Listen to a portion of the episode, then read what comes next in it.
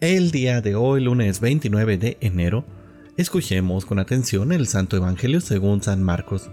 En aquel tiempo, después de atravesar el lago de Genezaret, Jesús y sus discípulos llegaron a la otra orilla, a la región de los Gerasenos. Apenas desembarcó Jesús, vino corriendo desde el cementerio un hombre poseído por un espíritu inmundo, que vivía en los sepulcros. Ya ni con cadenas podían sujetarlo a veces habían intentado sujetarlo con argollas y cadenas, pero él rompía las cadenas y destrozaba las argollas.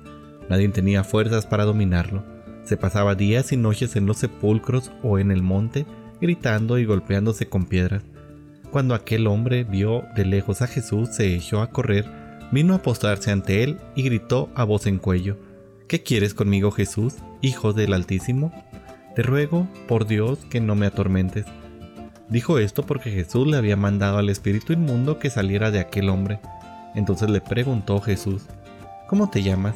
Le respondió, me llamo Legión porque somos muchos, y le rogaba con insistencia que no los expulsara de aquella comarca.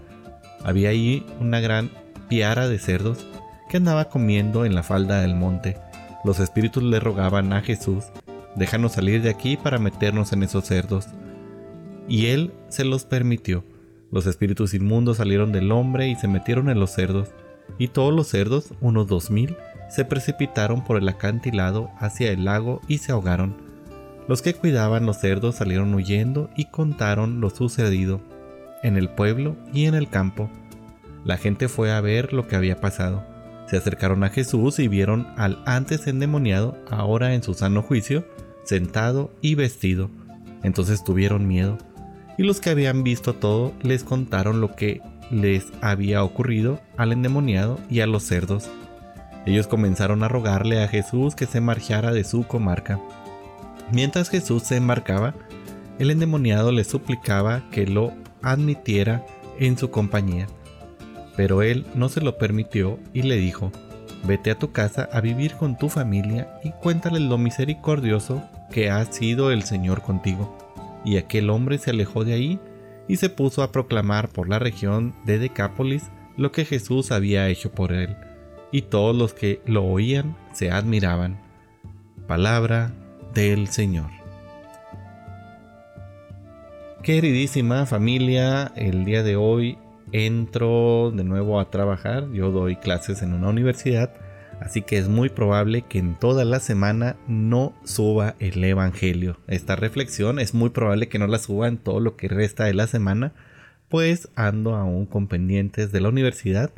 Sin embargo, no estoy diciendo que no la voy a subir, solamente que es una probabilidad de que no la suba o de que algunos días falle. Así que bueno, pues los invito a que vengan, chequen el canal o chequen donde sea que ustedes lo escuchan, en Spotify o en cualquier otra red. Y si no está el Evangelio, bueno, pues una disculpa, pero intentaré subir cada día como es costumbre. Y bueno, esta historia del Evangelio nos parecería que ya es muy lejana a nuestra realidad. Sin embargo, la verdad es que se repite frecuentemente hoy en nuestra sociedad que está muy dominada por el materialismo. Jesús sana y libera a un hombre, a un ser humano que sufría a causa de unos demonios. Y al hacerlo los demonios destruyen toda una piara de cerdos, es decir, toda una gran cantidad de cerdos. Los habitantes en lugar de agradecer el haber liberado y sanado al pobre hombre que sufría, se preocupan más por lo que es la propiedad material de los cerdos y nos pudiéramos hacer aquí la pregunta, ¿vale más todos estos cerdos que la salud y el bienestar de un ser humano? Y bueno, pues como consecuencia, eh, hoy en día, muchas veces la comunidad va rechazando a Jesús así como lo rechazaron en aquellos tiempos. Hoy vemos la historia que va repitiéndose una y otra vez. Pareciera que es más importante la cantidad de producción, la eficiencia, el que salga más ganancia para el negocio que la vida familiar, social y económica de los trabajadores.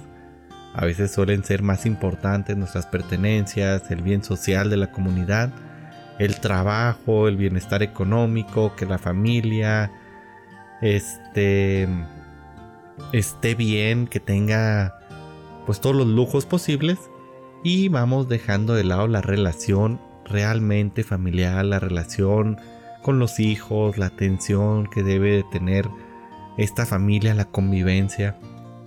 Muchas veces preferimos lo material a lo espiritual y cuando Jesús a través de la escritura o de la iglesia nos va advirtiendo o busca ayudarnos a liberarnos de estas esclavitudes, la respuesta que le hacemos es ¿qué tiene la iglesia o el mismo Jesús que decirme sobre lo que es más importante para mí? Él no debe de meterse en mis negocios, no debe de meterse en mi vida, no debe meterse en mi medio social y bueno, vamos poniendo pretextos. Por ello, pues no dejemos que nos domine lo material. Dios nos ha regalado todas las cosas materiales, las cuales, bueno, son buenas, son para nuestro bienestar, pero jamás deberán de estar por encima de los valores como lo son la vida humana, la vida familiar y la protección del medio ambiente.